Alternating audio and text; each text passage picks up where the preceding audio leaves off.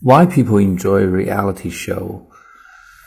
Um, there are mixed reasons for this phenomenon. I think the internal one is that people nowadays, most people, of course, are not really satisfied with their reality. And so they want to escape from their daily life by watching this kind of reality show. I think is very understandable.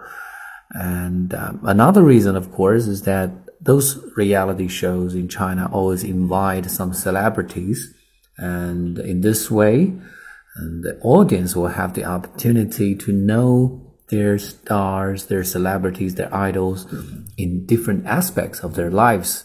And apart from their roles that they play in the screen or, you know, uh, on the stage.